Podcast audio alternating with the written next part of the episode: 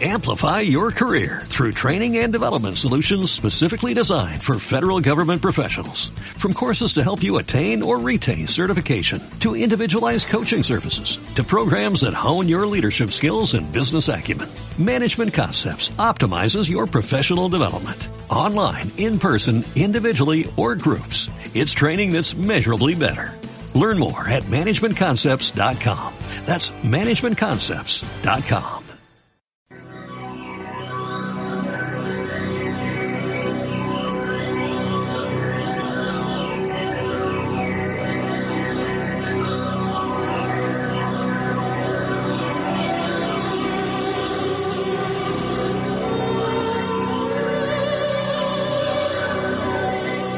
Existe una quinta dimensión que el hombre desconoce. Es lo que se interpone entre la luz y la sombra, entre la ciencia y la superstición. Yace entre el abismo de sus errores y la cima de sus conocimientos. Es la dimensión de la imaginación, una zona situada al filo de la realidad, realidad, realidad, El Centro de Armonización Integral presenta a Gustavo Fernández en un encuentro con lo desconocido, al filo de la realidad, realidad. Presentaciones, Tomás Latino, webmaster de la edición en Internet, Alberto Quique Marzo.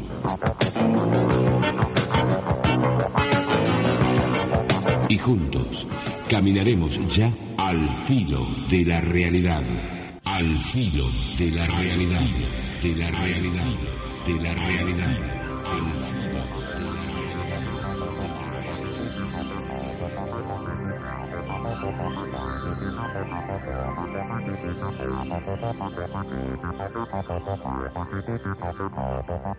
Hola, hola, hola gente linda, ¿cómo están ustedes? Soy Gustavo Fernández y esto es una nueva edición de Al Filo de la Realidad, el espacio en que hablamos de los temas que a ustedes y a nosotros nos entusiasman, ovnis, fenómenos parapsicológicos, criptozoología, civilizaciones desaparecidas, conspiraciones, misterios de la historia, siempre con el aporte técnico, documental, funcional de Alberto Quique Marzo y Emanuel Hughes. Dispuestos a transitar este nuevo espacio, este nuevo encuentro, como siempre agradeciendo a toda la gente hermosa que hace posible que después de 21 años continuemos todavía sosteniendo este emprendimiento. A la gente, a los fans, a los incondicionales, a la gente que recién conoce el podcast y se suma a través de nuestro de nuestro sitio en evox.com, que nos siguen también a través de Spotify, los oyentes y productores de la radio de la historia y el misterio. Un abrazo enorme para Orlando Rodríguez, nuestro queridísimo amigo de Texas, Estados Unidos, quien ya nos recibiera junto con su familia ya y que está iniciando en estos días un emprendimiento radial en internet y también en ese espacio estará al filo de la realidad. Ya le vamos a ir dando mayores precisiones sobre este punto en particular. A los incondicionales que a través de su pequeño pero tan estimulante apoyo económico eh, gestionado a través del botón azul que dice apoyar ahí en nuestro sitio en iVoox nos permiten con un módico eh, de un poco más de un euro y medio mensual eh, hacer muchas de las cosas que hacemos. En tiempos más normales que estas cuarentontas pandémicas, poder hacer investigaciones de terreno, ahora limitados como estamos por estas aperturas y cierres casi maníacamente esquizofrénicos, haciendo muchas otras cosas, por ejemplo mejorando las prestaciones de nuestro portal, al. Hoy vamos a hablar de mm, un tema que tenía en agenda hace bastante tiempo.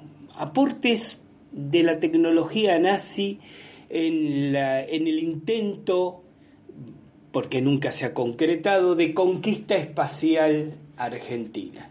Y ha sido interesante que en estos últimos días, o quizás es la consecuencia natural de meses de estar reflexionando, reuniendo información, cruzando datos.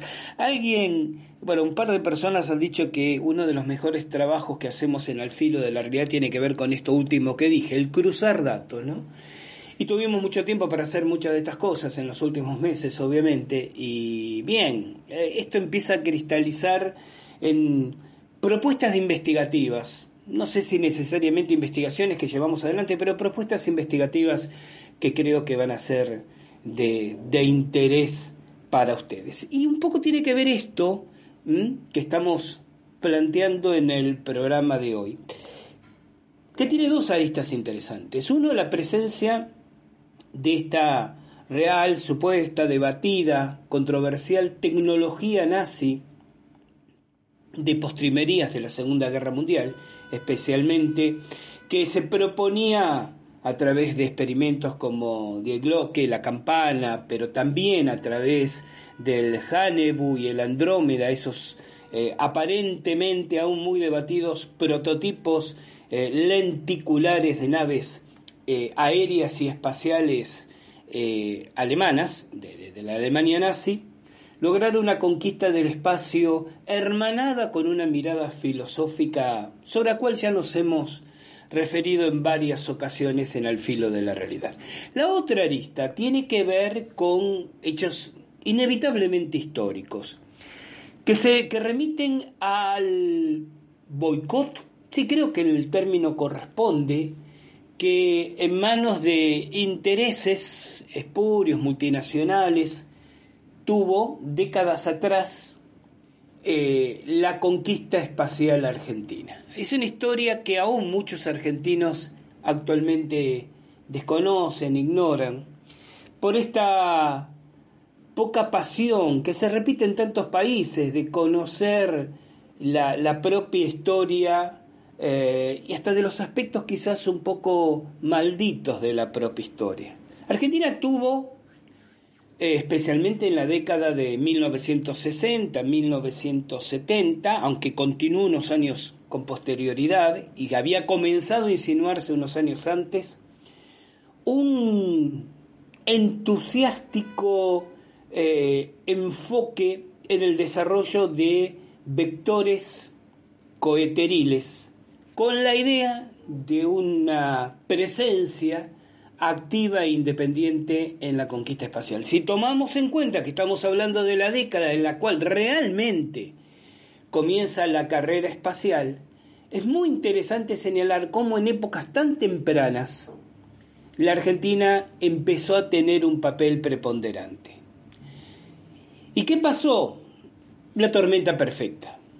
Desde determinados intereses seguramente vinculados a cuestiones geopolíticas, aunque cuando no propias de las multinacionales industriales y militares, que no veían con buenos ojos por la sesgada historia ideológica y política de Argentina, a fin de cuentas, que tuviéramos un, un papel significativo, hasta la propia inutilidad en distintos momentos históricos de los propios dignatarios, políticos, autoridades argentinas que no tuvieron ni la grandeza de espíritu ni el sentido de oportunidad y de intrepidez, si se quiere, industrial, para seguir adelante con este camino.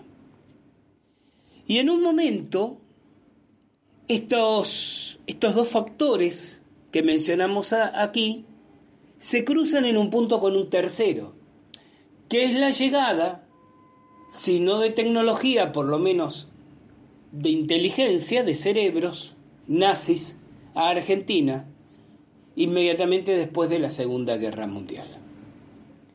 Y cuando se cruzaron estos tres, estas tres líneas, hubo un momento en el cual fue potencialmente muy probable que aquella tecnología que quizás quedó solo en los papeles o poco más que ello, de postrimerías de la Segunda Guerra Mundial, aquella tecnología nazi, encontrar en Argentina una continuidad.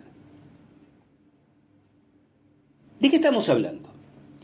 Ya nos hemos referido en otros podcasts no solo a, las, a los intentos eh, más o menos esotéricos, más o menos científicos de los nazis por alcanzar el espacio, simplemente como una consecuencia colateral no inmediata de la necesidad de desarrollar una panoplia de, armamento y de transporte de armamento eh, que les permitiera quizás como consecuencia no tan inmediata dar un golpe de timón a fines de la Segunda Guerra Mundial. ¿Por qué digo esto de consecuencia no tan inmediata? Porque es un tema que hemos abundado inclusive en nuestro podcast sobre Nueva Suabia, ¿no? Sobre, sobre el intento de, de gestar un cuarto Reich en territorio antártico. Y es innecesario, pero siempre conviene ser redundante, que recuerde aquí, en relación a lo que dije anteriormente, el desarrollo de esa tecnología nace en Argentina, que es precisamente Argentina el país eh, no solo continental más cercano a la Antártida, junto con Chile, y esto no le quita mérito si no lo suma, porque recuerden precisamente la enorme presencia nazi en general, o, o alemana en general y nazi en particular, que supo haber, y se dice sigue habiendo, en el sur de Chile, hasta la actualidad. Y Argentina además siempre tuvo una junto con Chile, claro, una intensa presencia activa en la Antártida. Entonces, esto sería simplemente un detalle al pie si no articulara con este panorama que estamos desarrollando aquí. Pero les decía, ya en aquel podcast en que hablábamos de Nueva Suabia, yo señalaba el hecho de que los las inteligencias, los intelectuales, los gestores de todo ese movimiento esotérico, pseudoespiritualista, ocultista, que fue la columna vertebral ideológico-filosófica del nazismo, porque esto lo dijo el propio Hitler en Mein Kampf, quien crea ver en el nacionalsocialismo solamente un movimiento político y social no ha entendido absolutamente nada. Entonces, yo señalaba ya en ese momento que para esta, diríamos, élite intelectual esotérica, y empleo aquí obviamente la palabra esotérico y esoterismo, con el contexto de seriedad que ustedes saben que, que tratamos y el respeto que le damos a este término en al filo de la realidad. El ganar o no ganar la Segunda Guerra Mundial se había transformado en un hecho secundario y hasta anecdótico sin hacer ningún juicio, porque trasciende esta, esta especulación, ¿no? Eh, de, valor moral, a esa élite, a esos grupos que manejaban ese conocimiento esotérico, realmente lo que le pasara a Alemania como nación les era absolutamente, eh, no sé si indiferente, pero cuando menos de un interés totalmente secundario. Cuando algunos em, interesados en estos temas dicen, bueno, pero si realmente habían desarrollado toda esa tecnología, ¿por qué no la aplicaron para tratar de ganar esa guerra? Y cuando otros interesados responden, no, lo que ocurre es que en realidad la tuvieron pero muy a último momento y entonces no llegaron a producirla en serie, quedó en, en un intento prototípico, se les escapa la tercera posibilidad. La tercera posibilidad es que realmente no les interesara. Que el objetivo no fuera construir flotas de Hanebus, em, producir miles de andrómedas, centenares de campanas para movilizar interdimensionalmente tropas o atacando con sus naves lenticulares el espacio aéreo norteamericano. Porque además el esfuerzo y el consumo de recursos, recursos materiales, recursos humanos, recursos temporales, que dirigir esa tecnología y ese conocimiento en esa dirección hubiera insumido con un enorme eh, costo en el camino de vidas, de pérdidas de recursos, de complicación de planes, perfectamente hubieran llevado a esa élite a dejar que el, que el buque se hundiera y simplemente ellos seguir adelante con planes que trascendían, y esto no lo digo tan metafóricamente, el tiempo y el espacio. Entonces, en ese, en ese proyecto que uno vislumbra de largo aliento del Cuarto Reich, lo interesante es llevar todo esto a un territorio afín al nazismo, como era Argentina. Argentina, recuerden que le declara la guerra a Alemania tres meses antes de que esta finalice, bajo la presión de Estados Unidos y sus aliados, y ante la amenaza explícita de un bloqueo comercial, como el que años después se sometió a Cuba, sobre las exportaciones argentinas, que eran el eje de la riqueza del país en ese momento. Entonces, esta declaración de guerra fue simplemente un acto burocrático, no tuvo ninguna expresión práctica, porque no apliquemos aquí el hecho de que hay argentinos que sí fueron a combatir como voluntarios contra los nazis en Europa, porque fueron esfuerzos absolutamente personales o en el mejor de los casos de instituciones civiles y privadas. Y también podríamos aquí equilibrar el fil de la balanza recordando la cantidad de argentinos que se presentaron como voluntarios para luchar del lado de los nazis. Así que esto no tiene nada que ver con las políticas del país. Pero mm, finaliza la Segunda Guerra Mundial y ocurre en Argentina algo que algunos han querido comparar con la operación Paperclip en Estados Unidos, que permitió hacer una, una línea de fuga de cerebros nazis, conocidísimos como Werner von Braun, pero por supuesto otros también, aún hoy en día ignotos, una fuga de cerebros para sumarse al esfuerzo industrial y bélico post Segunda Guerra Norteamericana. Pero en Argentina la comparación no resiste ese peso porque si bien es cierto que se trajeron científicos, ingenieros, intelectuales, también se facilitó enormemente la inmigración a territorio argentino de un, de un innúmero, eh, no voy a decir infinito, ¿no?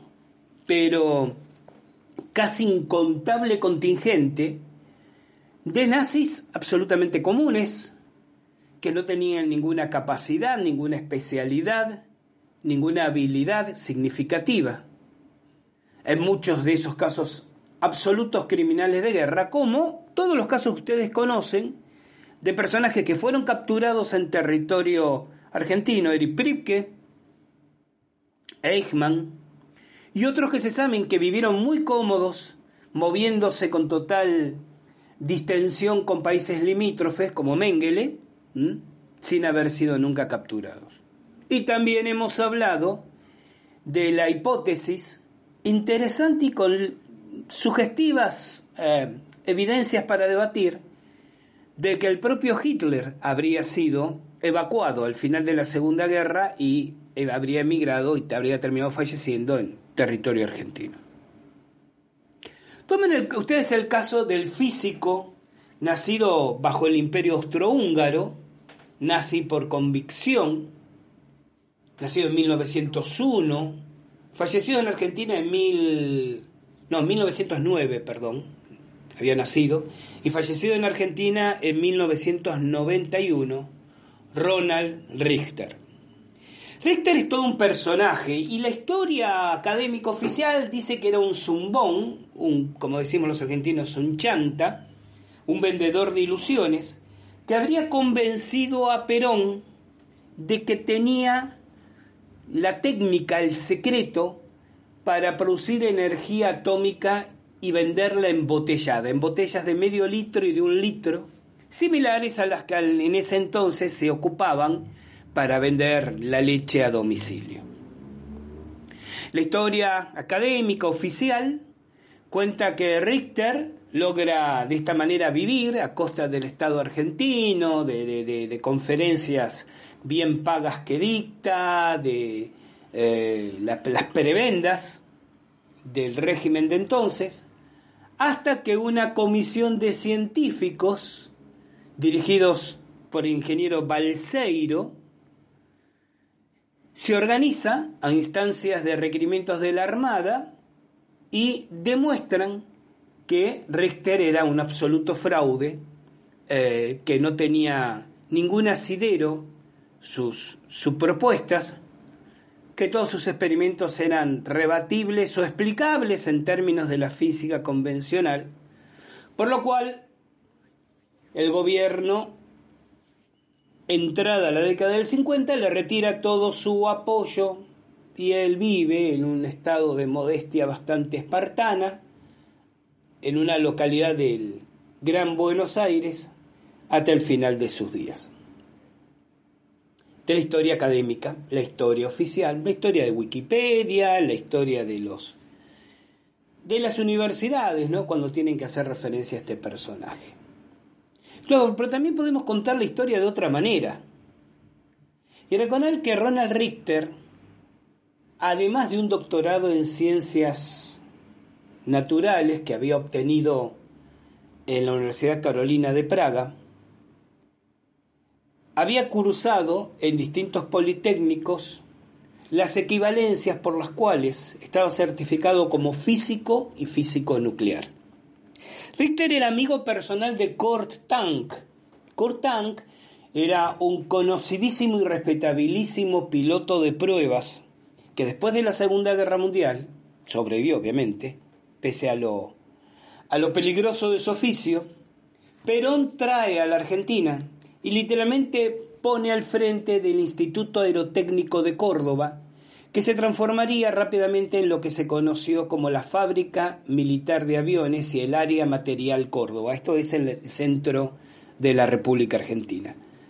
Una organización académica, industrial, militar, que fue realmente señera en los 50, 60, 70, entrados los 80, que llenó de orgullo al país por los logros técnicos científicos. Bajo la dirección de Kurtank, por ejemplo, se desarrollan los aviones Pulki, los primeros cazas a retropropulsión absolutamente no solo argentinos, sudamericanos. Es más, el Pulki fue un emprendimiento, el Pulki 1 y el Pulki 2, que estaba a punto de ser comprado por numerosas fuerzas aéreas de todo el mundo, por las enormes prestaciones que tenía este modelo, pero cuando se produce la llamada Revolución Libertadora, que expulsa a Perón del poder en 1955, se cancela el proyecto y se obliga a la Fuerza Aérea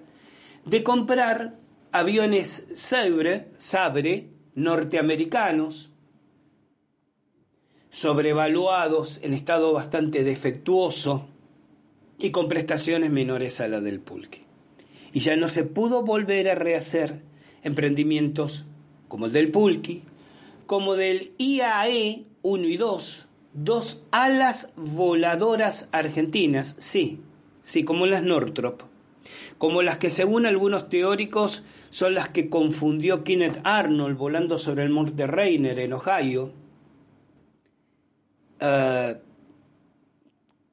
como las que la ciencia ficción en ese entonces presentaba como el non plus ultra de la evolución tecnológica aeronáutica. Y Argentina tenía dos prototipos en marcha, el IAE 1 y el IAE 2, alas voladoras. O como el tábano. El tábano era un misil teleguiado que un ingeniero polaco, radicado en Argentina, de apellido Dirgalia, desarrolla y elabora varios prototipos bajo la dirección de Kurt Tank. Este era entonces el Kurt Tank que a principios de los 50 estaba poniendo a la Argentina a la cabeza del desarrollo tecnológico militar aeronáutico en el mundo. Y este es un hecho admiten obviamente aún los detractores del peronismo como ideología, del eh, nazismo como, como instancia académica tecnológica, este es un hecho histórico. Kurtang era amigo personal, les decía, de Ronald Richter y lo recomienda fervientemente a Perón. Yo realmente no puedo creer, de Perón se puede decir muchas cosas, sin duda la mayoría serán ciertas, pero no se podría decir que era un individuo ingenuo, tonto, fácilmente eh, manipulable o engañable. Siempre tuve la certeza de que si Perón dio el aval que le dio a Richter, es porque tenía sobrada certeza, no sólo de sus credenciales científicas, sino de la ponderabilidad de su proyecto. Recordemos que lo que Richter propone no es elaborar reactores de fisión nuclear, como los que existen, sino un método para obtener la fusión nuclear. Es decir, que la energía no proveniera de la división del átomo, de la partición violenta del átomo, sino de la aglutinación violenta de los átomos. La fusión, y particularmente la fusión en frío, apenas sigue estando hoy en una etapa experimental. Podemos discutir si realmente se contaba siquiera con la tecnología, no hablemos ya de los conocimientos teóricos, aunque si suponemos que había una fuente alternativa de conocimientos, y aquí vuelvo otra vez a las evocaciones esotéricas, esa podría haber sido otra fuente donde abrevar en cuanto a conocimientos teóricos, pero podemos discutir si se contaba en los 50 con la tecnología para sostener el proceso de fusión en frío. Pero aun si así no fuera, eso es muy distinto de concluir, como concluye la comisión dirigida por Balseiro y demás, que los experimentos eran torpes, erróneos, y era la interpretación equivocada de resultados que podían tener otra explicación. A Richter lo perseguía, sin embargo, un, una verdadera maldición gitana, porque estando en Europa, todavía, él propone una teoría a través de la cual decía que la Tierra, el planeta, emitía un tipo de radiación similar a los rayos delta, que corría por determinadas líneas sobre la superficie terrestre y que el ser humano podía tomar esa energía con diversos fines prácticos. De lo que estaba hablando Richter era de las radiaciones telúricas, las líneas de energías telúricas, las que luego teoriza Harman, las redes Harman, lo que son el fundamento milenario de la operatividad de la radiestesia. Era una afirmación que realmente lo ponía bajo el paraguas, bajo la sombrilla de, esta especie de maldición gitana que siempre lo persiguió. Un individuo audaz, que no se preocupaba mucho por las apariencias ni el qué dirán, pero que sostenía cosas que a los científicos de entonces, como los de hoy, absolutamente obsesionados por la respetabilidad social, les parecía lindante con lo demencial. En primer lugar, Richter se instala en el área material Córdoba, en cercanías de su amigo Kurtan, pero pronto se observa, porque aquí hay otro punto. Seguimos hablando en primera persona, ¿no? Eh, mejor dicho, en tercera persona del singular, él, Richter. Pero no olvidemos que aquí había un conglomerado científico y técnico, que si bien él era el director responsable, trabajaba a sus órdenes, interactuaba con otros organismos, elevaba informes, notificaba, compartía. Entonces, contar la historia como la de un pobre loco que engañó al presidente de un país sudamericano durante unos años es un relato parcial y sesgado. No solo por las credenciales que Richter tenía, no solo por la inteligencia, no solo de Perón, sino de toda de todo su gobierno, que a estos personajes los miraba con cuatro lentes de aumento antes de abrir su cartera, no su billetera. Estamos hablando de una verdadera organización científica, liderada por Richter, pero acompañando a Richter, y con ramificaciones e interacciones e intercambio con decenas y decenas de otros estamentos que durante años sostuvo el proyecto de Richter. Cuando se nota que se requiere una tecnología, instalaciones más amplias y sobre todo un grado especial de secretismo, empiezan a buscarse otras locaciones.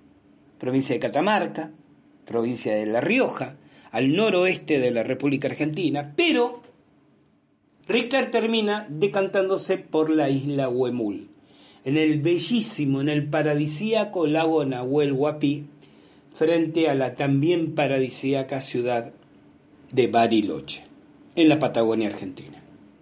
Esta isla que si bien se llama Huemul, como el pequeño cervatillo de los bosques andinos, en realidad su nombre original era Huemul con G, porque era el apellido alemán también del único habitante que tenía no la isla, sino que vivía en, una, en un sector del lago que se conoce como Playa Bonita, y es el punto de costa firme más inmediato para acceder a la isla, luego Huemul, donde este caballero, el señor Huemul, tenía animales en la isla, sin necesidad de corrales y preservado de los asaltantes por la misma isolación que la isla proponía. Bien, eligen esta isla, la isla Huemul. Y allá va a instalarse las costosísimas instalaciones del proyecto, hasta que desde Inglaterra regresa el ingeniero Balseiro, organiza una comisión con científicos designados por la Armada y demuestran, no soy yo quien para refutar la demostración, no tengo ninguna credencial este, académica en ese sentido, que los experimentos de Richter eran falsos.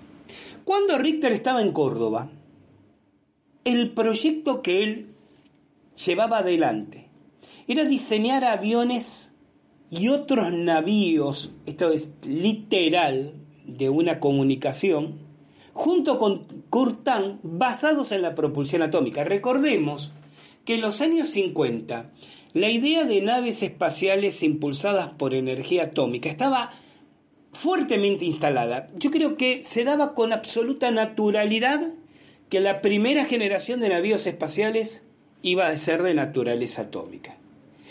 Estos no prosperaron más allá del papel cuando se toma conciencia que cualquier accidente, como los muchos que hubo en la conquista espacial, podría provocar contaminación y consecuencias verdaderamente catastróficas, ¿no? Desde lo ecológico, desde desde lo sanitario.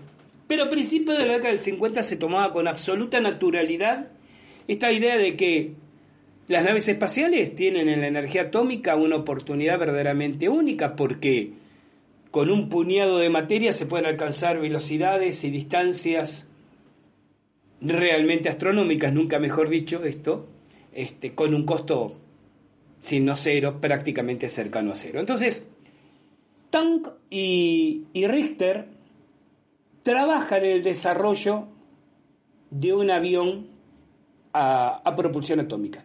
Proyecto que empieza a quedar de lado cuando, urgido por la Fuerza Aérea Argentina, Tank tiene que embarcarse en el desarrollo del Pulki, de este caza retropropulsión que yo les comentaba antes. Con lo cual Richter decide suspender el proyecto de propulsión atómica de aviones y otros navíos y se dedica a lo que después se mm, promocionó, diríamos, en términos del periodismo, como que había sido la idea original, pero que no la había sido, producir energía atómica para vender en botellas.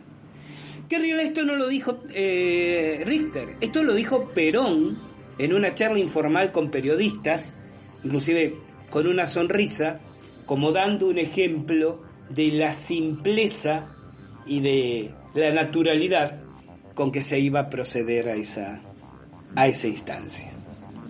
Vamos a ir a nuestra primera pausa, ¿sí? En el programa de hoy. Cuando regresemos, continuamos aquí. Tecnología nazi en el comienzo de la conquista espacial argentina.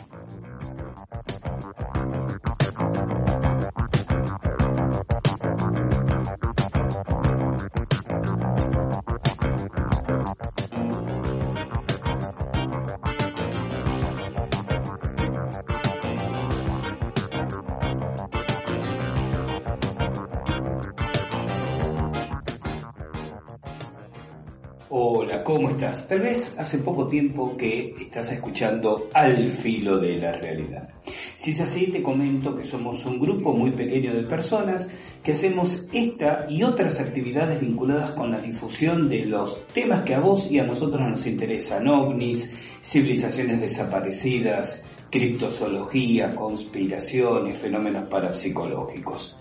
Hacemos esta difusión como una manera de poner en el escenario de los interesados el resultado de las investigaciones que realizamos. Pero no te estoy comentando nada nuevo, nada que no hayas escuchado ya en el filo de la realidad. Lo que sí te comento es que estas actividades las realizamos absolutamente financiadas con nuestros propios bolsillos. Y si sos uno de los incondicionales, de aquellos que nos vienen escuchando desde hace años, no hay nada nuevo que tenga para decirte porque ya nos conoces. Entonces, a unos y a otros, estoy aquí para pedirles que nos den una mano, para que nos acerquen su colaboración libre, voluntaria. Vas a encontrar por ahí un botón, una tecla de color azul que dice apoyar. Eso nos permitirá contar con una muy, muy pequeña contribución de tu parte, poco más de un euro mensual que sumado en el conjunto de quienes quieran acompañarnos nos va a permitir acelerar investigaciones, pagar determinados análisis técnicos, poder cubrir gastos de viajes que igual seguirán saliendo de nuestros bolsillos, pero desde ese momento de una manera un poco más aliviada. Si a vos te interesa, si a vos te importa el esfuerzo que hacemos, si de alguna manera te suma algo lo que te devolvemos a través de este espacio, apoyanos. Y vas a tener acceso a un podcast extra mensual como una manera de corresponder, de expresar nuestra gratitud. Gracias por estar ahí.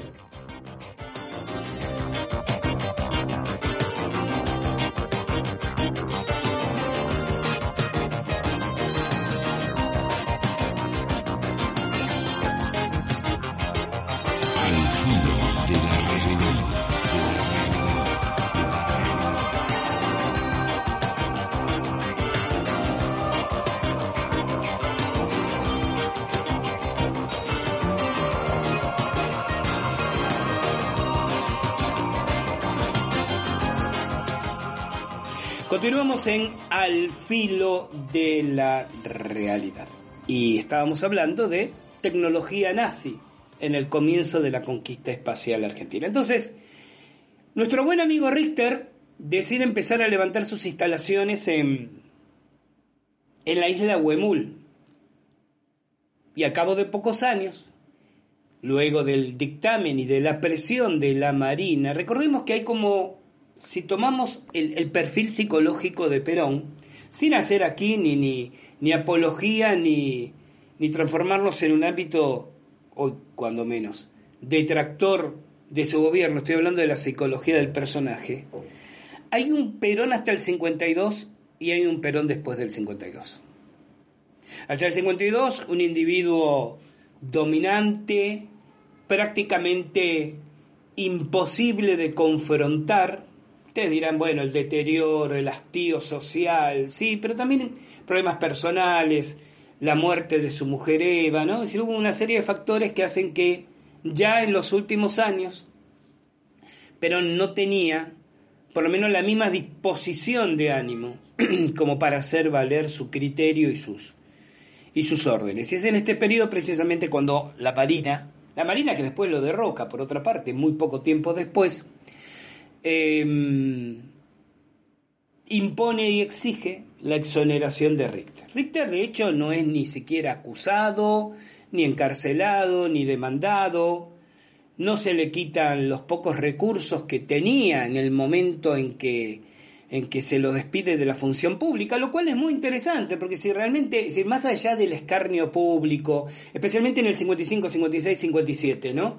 Cuando, cuando la revolución libertadora, recuerdan ustedes, la que derroca Perón, se dedica a, destruir cualquier recuerdo que pudiera tener algún tipo de, valor agregado para sus seguidores, Richter es muy ridiculizado públicamente, masivamente.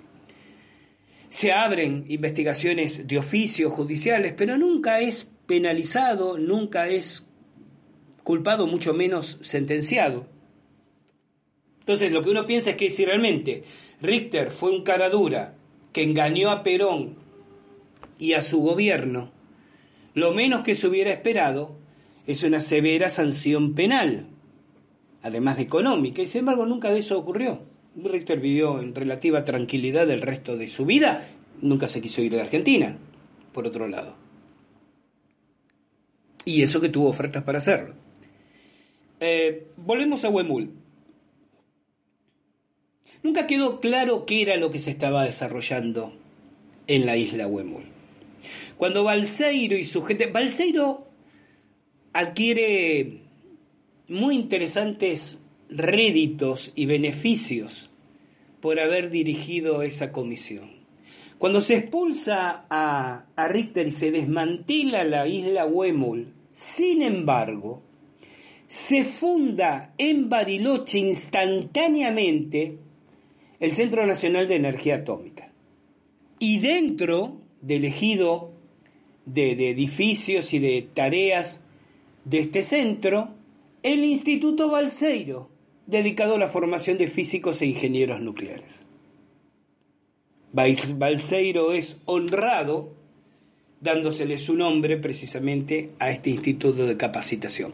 ¿Por qué la Comisión Nacional de Energía Atómica no se instala cerca del Capital Federal, en Córdoba otra vez, en el medio de la Patagonia, en el norte argentino, y persiste en hacerlo en las narices mismas de la isla Huemul? Porque ni siquiera se trató de aprovechar las instalaciones. Hoy en día, quienes pueden acceder con dificultad a la isla Huemul, porque es territorio privado, van a encontrar las ruinas de las construcciones que en su momento mandó levantar Richter. Entonces, uno se pregunta si no hay algo como una señal, como un guiño a algo o a alguien en esto de desmantelar el proyecto Huemul, pero sin embargo apenas a un puñado de kilómetros fundar la primigenia Comisión Nacional de Energía Atómica Argentina. Y estamos en la Patagonia, y estamos en una ciudad con una enorme, sobre todo en ese entonces, presencia nazi, a un paso del sur de Chile, donde la colonia Dignidad, recuerden ustedes este referente, durante décadas impuso el imperio de casi un gobierno autocrático de fuerte perfil nacional socialista. A pocos kilómetros, y en una grosera generalización es esta expresión, de donde la isla Fraternidad del famoso proyecto Friendship habría cobijado a descendientes de fugados intelectos nazis refugiados nuevamente en el sur de Chile, más concretamente en la zona del archipiélago de Chiloé. En esa Patagonia, donde ya en 1947 se observaban descripciones de testigos de época, platillos volantes, objetos no identificados, naves no identificadas volando a muy bajo altura con una visible cruz bástica sobre su cuerpo, sobre su fuselaje. ¿Qué otros proyectos estaría o tendría en carpeta Richter? Quizás con el contubernio o no de Kurt y sobre los cuales no solo Richter no habló el resto de su vida, sino no se hicieron mayores referencias, pero que implicaban un secreto de tal valía que le sirvió como salvoconducto a Richter para no padecer ninguna consecuencia sensible luego de la caída del gobierno, del único gobierno donde se supone podría haber tenido algunos amigos aún que lo estuvieran protegiendo. ¿De qué vivió Richter el resto de su vida? Durante casi 36, 37 años, donde más allá de algún libro de escasa venta y unas pocas conferencias, no se le conoció una actividad laboral, laboral estable. Habíamos dicho que esos fueron los años en que la Argentina quiso comenzar una intensísima carrera aeroespacial. Se crea la Sociedad Argentina Interplanetaria, dirigida por el ingeniero Teófilo Tabanera, el ICTE, el Instituto Civil de Tecnología Espacial, que ya en el año 1961 envía ratones a una altura de 200 kilómetros y el 11 de abril de 1967 a un pequeño mono en la cápsula colocada al extremo de un cohete Orión 2 de dos etapas. Colocar un mono a 200 kilómetros de altura, cosa que hacían los cohetes Orión y Centauro, era entrar en el espacio. En términos absolutamente técnicos, absolutamente técnicos, averigüen a qué altura circunnavegó o circunvoló el planeta Yuri Gagarin o, o Glenn. Así que un vuelo suborbital, ascenso y descenso, a 200 kilómetros, es un vuelo absolutamente espacial, hecho por Argentina en abril de 1967. Si les tengo que hacer un rápido raconto, y no los quiero, voy a leer algunas cosas que he anotado aquí, no los quiero aburrir. Después del, del mono Juan, eh, hay un segundo lanzamiento, un cohete Canopus, el 23 de diciembre de 1969, que lleva otro mono a 82 kilómetros de altura. Esto transformó a Argentina en la cuarta nación en ese momento en enviar un ser vivo al espacio. La cuarta, inmediatamente detrás de Estados Unidos, la Unión Soviética y Francia.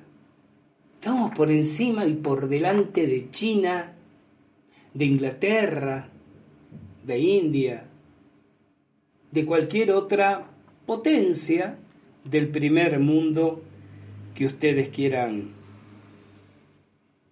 quieran señalar. En 1962 se desarrollaron familias de sondas espaciales y de vectores, los cohetes Orión, Canopus, Rigel y, Pastor. Eh, especialmente desde la base Selpa, que se encontraba en Chamical, provincia de La Rioja. Ya en 1967, como dijimos, los cohetes Beta Centauro y Gamma Centauro alcanzan los 200 kilómetros de altura. Eh, el Castor, que era el primer vehículo de dos etapas, una etapa inicial de cuatro motores con un empuje de 10 toneladas y la segunda etapa con un empuje de 2 toneladas y media.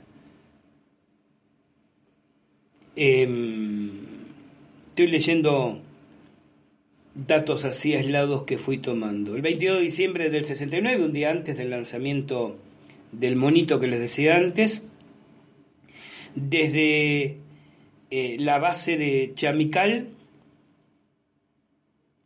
se realiza el operativo Ñahui, cuando se lanza un cohete con ojiva dotada de instrumental fotográfico, que obtiene las primeras imágenes de alta definición desde 70 kilómetros de altura, una sola etapa.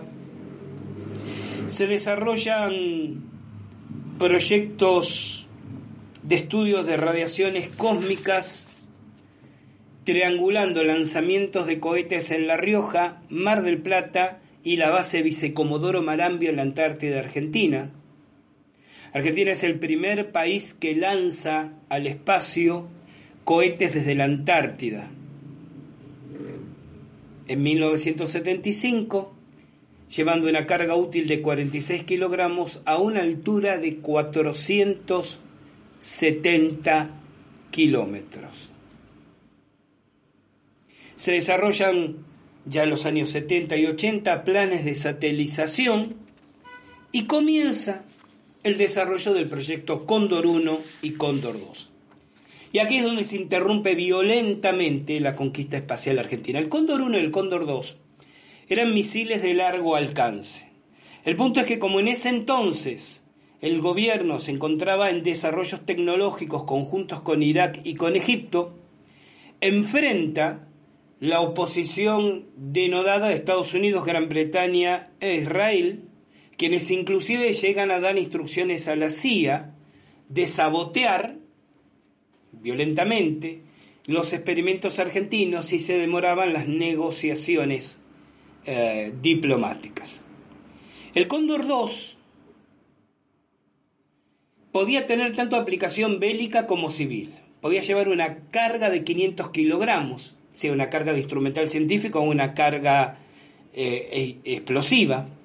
Fue comenzado a desarrollar en los años 70 y al advenir la democracia en la Argentina en 1983, el presidente Raúl Alfonsín avala su construcción. Pero a partir de 1991, el presidente Menem es presionado para terminar desmantelándolo. Tanto al personal científico, las instalaciones, se había construido un gigantesco y avanzadísimo laboratorio subterráneo en la localidad de Falda del Carmen, en la provincia de, de Córdoba. Y como había gran temor de traspaso de tecnologías entre los países árabes y, y Argentina, sobre todo a partir de las eh, relaciones bastante eh, heridas que quedaron con Inglaterra tras la, guerra de Malvinas, la presión se hizo absoluta ¿no? para eh, provocar el desmantelamiento de este proyecto. Ya después del Cóndor 2, la errática participación de Argentina en proyectos espaciales, condicionada por la desbarrancante, si no existe el neologismo, permítame crearlo en este momento, economía argentina, de los 90 a la actualidad, hizo que todo se canalizara, se vehiculizara a la elaboración de satélites, de pequeños satélites para relevar recursos naturales, meteorológicos, de comunicaciones y demás. Pero entre 1947 y 1955, y aquí es donde tenemos que regresar, hay un periodo donde aún hoy en día sigue siendo altamente secreto divulgar esa información. El gobierno de Perón había eh, ordenado desarrollar en Córdoba un intensísimo y costosísimo programa de propulsores cohetes basados en energía atómica. Y ahí es donde entran Kurt Tank y Ronald Richter. No sabemos qué hubiera pasado si se hubieran llevado a buen puerto, si la Fuerza Aérea no hubiera disipado y dispersado las energías de Tank y su gente, obligándole a enfocarse a tiempo completo en el pulqui y se le hubiera permitido seguir desarrollando esta cohetería nuclear que estaba llevando adelante con Richter. Pero lo cierto es que la amistad entre Tank y Richter se erosionó gravemente a partir de ese momento. Esto es muy interesante porque demuestra que no se trata de que Kurt Tank, personaje respetado por los científicos argentinos entonces si lo hubo, descubriera tardíamente que su amigo o su viejo amigo era un impostor. Porque la supuesta impostura de Richter, la de la fusión, es posterior es el proyecto que lleva adelante en Isla Huemul. El conflicto de Kurt Tang y Richter es cuando Tang cede a las presiones para no desarrollar los propulsores cohetes a energía nuclear que Ronald Richter quería llevar adelante y entregarle a Perón desde sus instalaciones en, en la provincia de Córdoba. ¿Mm? Esta es la historia que tiene también otros, otros matices, porque durante esos años el gobierno peronista realizó una amplia, amplísima campaña, ¿cómo llamaríamos?, de conscripción de proyectos, llamó a la ciudadanía proponiéndole que les acercaran proyectos de desarrollo de interés tecnológico. Y aparece otro alemán, casi ignoto, Reinhard Horten, que estaba trabajando como empleado oscuro en el Instituto Aerotécnico de Córdoba y que es quien le propone por su vía directa, por una comunicación directa a presidencia, desarrollar una flotilla de aviones de combate triangulares. Después, y esto es solo una suposición, podrían haberse transformado en el IAE, especialmente en los modelos 34 y 37, que como prototipo llegó a construir el Instituto Aerotécnico de Córdoba. Pero esta idea de una poderosa flotilla de aviones de combate triangulares. Algunos lo asociarán a los últimos modelos Messerschmitt, de, precisamente postrimerías de la Segunda Guerra Mundial, pero otros podrán asociarlos a las oleadas de ovnis triangulares que en las décadas siguientes se vieron en distintas partes del mundo. Y permítanme hacer una última interesante observación, interesante por lo menos para mí. En el Archivo General de la Nación existen una serie de cajas, cajas de cartón, de madera, con proyectos e iniciativas que pasaron por las manos de los distintos gobiernos y fueron archivadas. Muchos de ellos no se han liberado a la inspección pública y otros sí, como por ejemplo los de la primera y segunda presidencia de Perón. En la llamada Caja 91 del Archivo General de la Nación, bajo el membrete Iniciativa 18978, aparece el plano de una nave lenticular propulsada al parecer por reacción que tanto puede transportar pasajeros como llevar cañones para ataque en su parte superior. El proyecto está firmado el 4 de julio del 52 por una persona cuyos datos no figuran en ese diseño que se ha encontrado, habitante de La Calera, provincia de Córdoba en particular. Eh, y se señala en una acotación a mano a este plano que si el invento es rechazado, no es debido a cálculos deficientes, sino a la propia dinámica que guía al inventor. No respondió a las sucesivas cuestionarios, interrogatorios o búsquedas de su persona que se realizaron a partir de este proyecto. ¿Y por qué rescato este proyecto en particular? Porque entre las fotos discutidas, según algunos fraudulentas, según otros reales, aquí cada uno termina creyendo lo que se acomoda a su sesgo de aceptación. Entre estas fotografías de Hanebu y Andrómeda, es decir, los prototipos lenticulares, y de los bocetos que se dice están recuperados de las oficinas de diseño nazis tras la, victoria de los aliados, hay un modelo que es absolutamente idéntico a este que se presenta en el 52 y del cual, del modelo nazi, no podía saberse absolutamente nada, por lo menos públicamente y más aún por ignotos eh, y desconocidos inventores de la dilatada geografía argentina, apenas siete años después de terminada la Segunda Guerra Mundial. De alguna manera, esta idea del, del platillo volante armado para ataque aéreo y transporte de tropas,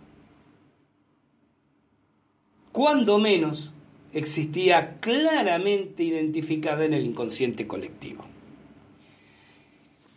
Estos son los tímidos retazos Tal vez alguien estaba esperando revelaciones este, magníficas, impactantes, impresionantes, pero como todo ese tipo de revelaciones difícilmente certificables y, y verificables sobre naves nazis en el comienzo de la conquista espacial argentina, pero tiene el particular y agradable sabor de estar basada en evidencia documental, real, auténtica e histórica. Hubo un momento en que esas tres líneas que les dije, la tecnología nazi espacial, el inicio de la conquista, el aguerrido inicio de la conquista espacial argentina, y estos cerebros nazis traídos a Argentina, confluyeron en un punto que de haberse sostenido podría haberse transformado, pues se podría haber articulado con Nueva Suabia, con las fuertes presencias nazis en la Patagonia, y podría haberse articulado en la continuidad histórica del fallido proyecto del Tercer Reich, con consecuencias sombríamente inescrutables para la mirada contemporánea. Vamos a una nueva pausa cuando regresemos. Etapa final de la edición de hoy de Al filo de la realidad.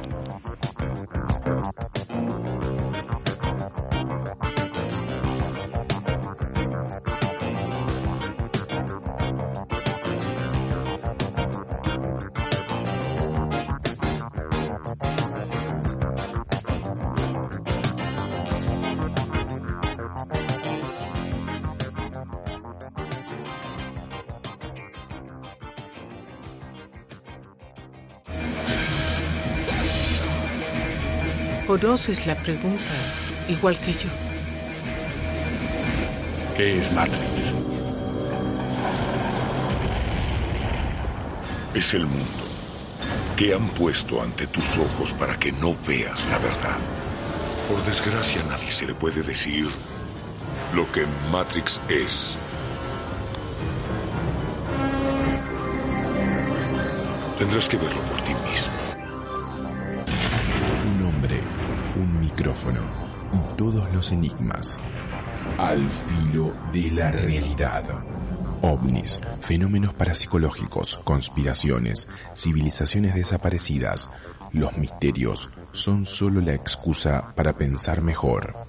Gustavo Fernández y su equipo te invitan a caminar juntos al filo de la realidad. Búscanos en Evox. Al filo de la realidad.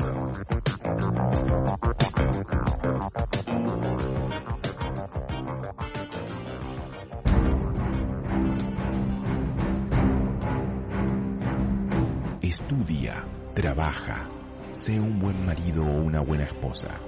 Lleva a tus hijos a la escuela. Sé un buen padre. Y por sobre todas las cosas, no cuestiones nada. Conspiraciones. La verdad está entre nosotros, pero estratégicamente oculta. Conspiraciones. ¿Quiénes son los titiriteros que manejan los hilos de nuestro entramado social? Conspiraciones. En Al filo de la realidad.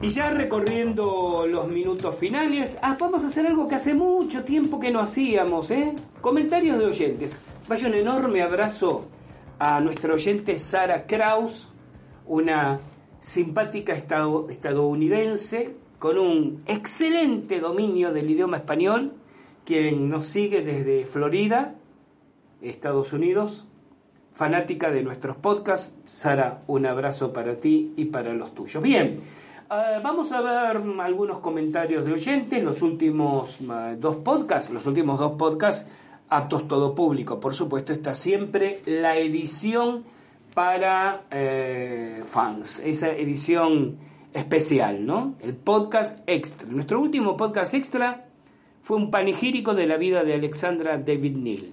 Creo que eso está todo dicho, y si no, bueno, buen motivo para sumarse a quienes lo reciben y poder acceder al mismo. Sepan además, o les recuerdo, que si ustedes se suman ahora ahora, en estos días, como fans extras, es decir, mediante el pago de esa mínima cotita que les decía, tienen acceso a todos los podcasts extras ya publicados hasta aquí. Un material como para relamerse y ponerse al tanto con su tiempo. Bueno, en nuestro podcast 294, cuando anunciamos la creación del grupo operativo Tallos, de eso vamos a volver a hablar en el futuro. Yarro nos dice, a ver si por fin alguien hace algo serio en lo referente a este asunto, se refiere a la cueva de los tallos.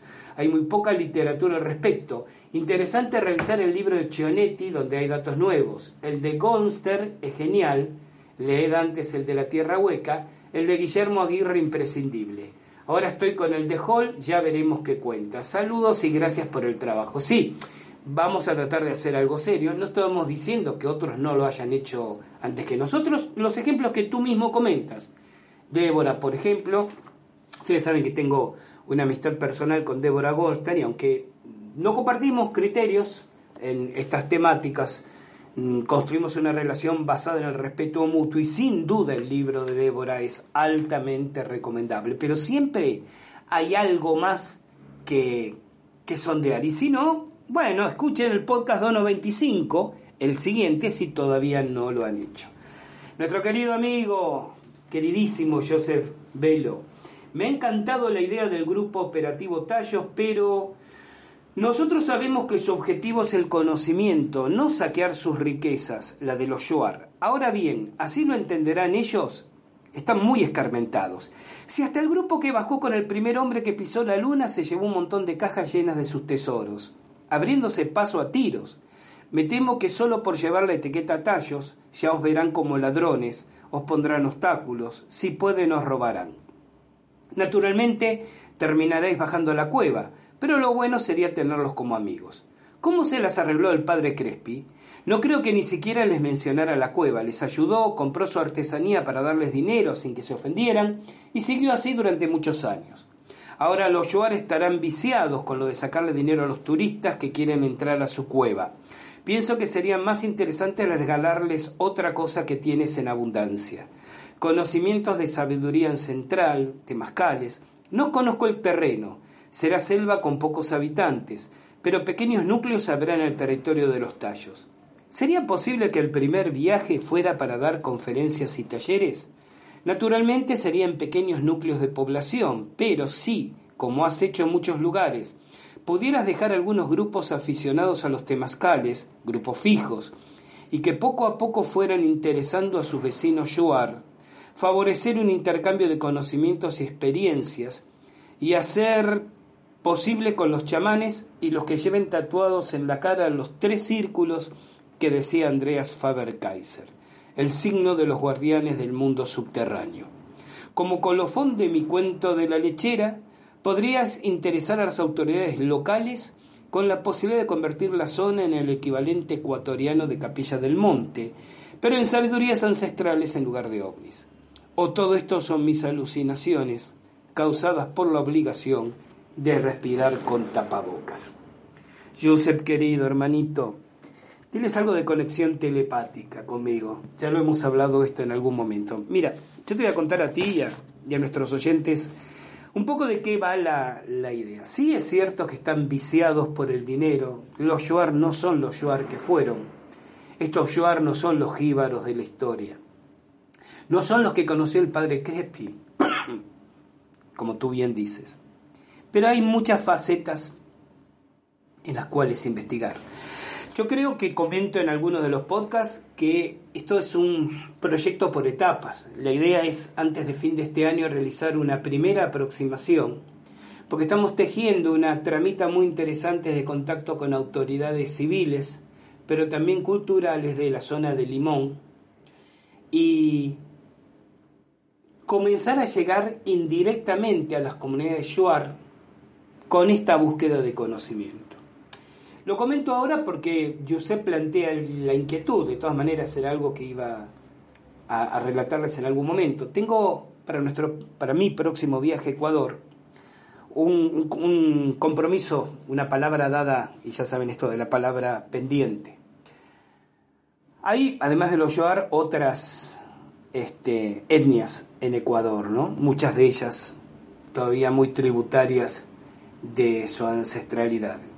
En una de estas etnias hay un abuelo de conocimiento eh, en plantas medicinales, en, en yagué, en, ayahuasca, que quiere entregar su conocimiento para ser compartido. Y una serie de mm, eh, mágicas conexiones hicieron que llegara a él, así como llegó a, a mí el conocimiento de él, llegó a él el conocimiento de mi persona y está esta, esta, palabra dada a interpósitas personas, pero por ambos, de encontrarnos y intercambiar nuestros conocimientos. Yo, que lo poquito que puedo compartir de ceremoniar con temascales, y este abuelo seguramente lo interesantísimo y nutritivo que tiene sobre el trabajo con ayahuasca ahí. Y la idea es ir compartiendo tips de estos conocimientos, ¿no? pildoritas de esta sabiduría en algunas comunidades Shuar alrededor de los tallos. Ese va a ser nuestro ángulo de aproximación. No digo más por ahora. En realidad porque no quiero hablar de lo que aún no está consensuado con, con el grupo operativo precisamente, pero esto es parte de la, de la idea. Pero todo un trabajo previo en nuestro grupo no es simplemente una suma de entusiastas voluntades, eh, lo integran varias personas que tienen una fuerte presencia a través de los años en la zona, en Morona, Santiago en general, en Puerto Limón, en la zona de los tallos, en el Coangos, en el río en particular, gente que ha estado trabajando en ese lugar, tejiendo sus vínculos personales. Vamos de otra manera. Sí corrijo un pequeño detalle. Es verdad que el grupo británico se llevó cajas con contenido innominado, pero no es verdad que se abrió camino a los tiros, sino simplemente le dieron un dinero a los yuar y a los empleados mestizos que se alejaran y estos muy contentos con el dinero recibido lo hicieron con una gran sonrisa. Bien, vamos ahora a comentarios del podcast 295, la entrevista a Jaime Rodríguez, ¿sí? siguiendo con el tema de los tallos. Anónimo conocido. Ah, esperen que nuestro amigo empieza antes. Claro, acá hay un comentario, coincido, muy interesante como siempre, te escucho desde Barcelona, gracias querido. Y luego dice, pregunta. Sí, ya sé, es muy posible que ya lo hayas explicado, pido disculpas. ¿Qué, explicación le ves a los orbes de luz? El fenómeno de los orbes. No tengo una explicación definida. Oscilo entre la idea de que se tratan de corpúsculos de energía o de una manifestación de entidades. Sí, no creo en ninguna de las explicaciones convencionales. Reflejos de luz en gotas de humedad suspendida. Eh, es muy interesante recordar, no sé si ustedes repararon en este detalle, que los orbes se fotografiaban con enorme facilidad, unos 20 años atrás, 15 años atrás, en la época de las cámaras digitales. ¿Se acuerdan las camaritas digitales, turísticas, que eran las primeras que comprábamos todos? Aparecían siempre las imágenes sucias de orbs o de orbes. Que hay que decir orbs. ¿Por qué? Porque la palabra orbe se emplea en astrología para referir a la aproximación de dos planetas al hacer una expectación. Traduzco, si por ejemplo eh, dos planetas en una carta natal están a 120 grados, decimos ahí que hay un trígono, el trígono comienza a expresarse, a manifestarse cuando están a 117 y, dura hasta 123 grados. Pero no es un trígono exacto. El trígono exacto se llama partil. Y el, tri, el trígono, cualquier expectación, con aproximación se llama conorbe, trígono conorbe o lo que sea conorbe. Así que la expresión es orbs, orbs, O-R-B alta S. Pero les decía, fíjense que cuando empezamos con nuestros, nuestras camaritas fotográficas incorporadas a los móviles, a los celulares, literalmente dejaron de aparecer los orbs. ¿Qué ocurrió ahí? Muy sencillo. Las cámaras digitales, aquellas, las turísticas, tenían un rango de captación de la radiación infrarroja, del espectro infrarrojo, que no lo tienen las cámaras celulares. Si los orbs se explicaran, como por ejemplo golpes del flash, de la luz del flash sobre microgotas en suspensión, seguiríamos obteniendo con la misma frecuencia cada vez que con de noche, con flash, tiramos una imagen fotográfica con nuestros celulares. No lo hacemos, porque estos no registran la radiación infrarroja como sí hacían aquellas primeras cámaras. Bien, Yusef nuevamente siempre nos da material de lectura y de análisis, Yusef en todos los podcasts. Otro podcast que me ha encantado, mejor dicho, me está encantando. Sigo escuchándolo de cuando en cuando, estoy de pelea con mi atención. En cuanto llego a lo que más me interesa, me distraigo, o peor, me duermo. Estoy de pelea con Neil Armstrong. Creo que no era el mormón borracho que decía. No, no lo digo yo, lo dijo Jaime Rodríguez. ¿eh? Creo recordar que era un inglés, no el Armstrong de la Luna. Eh, es que sí, es que era el Armstrong de la Luna, fuera de que hubiera algún otro borracho inglés. Fuera ya de los tallos, un tema que mencionaste, los extraterrestres hambrientos de nuestro oro, creo que se merecería un podcast para él solito. No creo que la tecnología de los viajeros de otras galaxias no sea capaz de fabricar oro de forma más eficiente que robándolo de nuestro lejano planeta. Sin embargo, parece que el oro está desapareciendo en grandes cantidades. Y no creo en la historia de Zacarías Sitchin de Nibiru y su maltrecha atmósfera. ¿Qué está sucediendo? Gracias, amigo Gustavo, por otro interesantísimo podcast. No puedo evitar aquí, Josep, recordar una. Ay, estas películas que hacen los yankees, Aliens y Cowboys, o Cowboys y Aliens se llamaba, donde es protagonista Harrison Ford y el. Este flaco rubio que hizo de James Monk, no recuerdo ahora el nombre. Será muy famoso para los fanáticos del cine, pero no lo, no lo registro. Bueno, donde vienen a robarse el oro, precisamente, ¿no? Parece que el tema ha calado, ha calado hondo.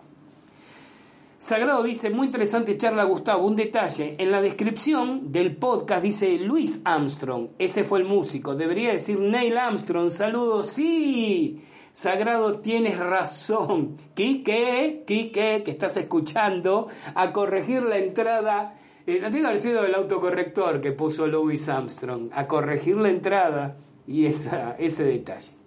Yarro dice, Oxarro, dice eh, otra vez. Mm, en su YouTube hay o había un programa de tres o cuatro horas, si mal no recuerdo, con llamadas y preguntas de los oyentes sobre tallos. Supongo que te refieres al YouTube de, um, de Jaime, no nuestro, ¿no? Eh, muy recomendable y con mucha información. También podés buscar a Agnes Goleña. Tiene también, sí, sí, además con Agnes no nos conocemos personalmente, pero hemos, hemos intercalado y eh, muchos comentarios a través, Agnés no maneja el español muy bien, pero a través de una común eh, conocida, Torre Giorgi, que sí habla el español correctamente. Tiene también entrevistas a personajes destacados del asunto y una conferencia de Palacios y Peña Mateos muy interesantes. Saludos y gracias por el trabajo. Y, Xarro también facilita una playlist de Evox donde ha ido guardando audio sobre el tema subterráneo. subterráneo. Ojo que hay de todo, cuidado con los charlatanes. Os la paso por si os interesa escuchar algo. Busquen este comentario en el podcast 295 de Xarro porque está en la playlist. Gracias por el aporte, mi querido amigo. ¿eh? Gracias. Beren Bursum dice, no conocía este lugar y el misterio que tiene, una entrevista por demás interesante. Como dijo el señor Rodríguez, que tenía YouTube, me dispuse a buscarlo para informarme más al respecto sobre el tema ovni y por supuesto la cueva de los tallos, llegando a encontrar el canal Navegantes del Cosmo Plus. Ojalá sea ese su dicho canal. Saludos. Y Odin 057 dice, qué entrevista tan interesante. Sería bueno poder ver el documental de Hitler. Muchas gracias Gustavo por compartir este tipo de información. Bien, estos son los comentarios de nuestros oyentes hasta aquí hay más, pero se nos agota el tiempo, se nos acaba el programa y quiero hacerlo antes que se agote la paciencia de ustedes. Así que gracias por haberme acompañado hasta aquí. El reencuentro fraternal será cuando apenas en unos días la presentación les recuerde que llegó el momento de caminar aquí al filo de la realidad. Soy Gustavo Fernández los voy a estar esperando. Cuídense mucho, no anden en cosas raras y como siempre, recuerden que de la puerta de calle hacia afuera hay una vida que está esperando y merece la pena ser vivida. Chao, hasta nuestro próximo encuentro.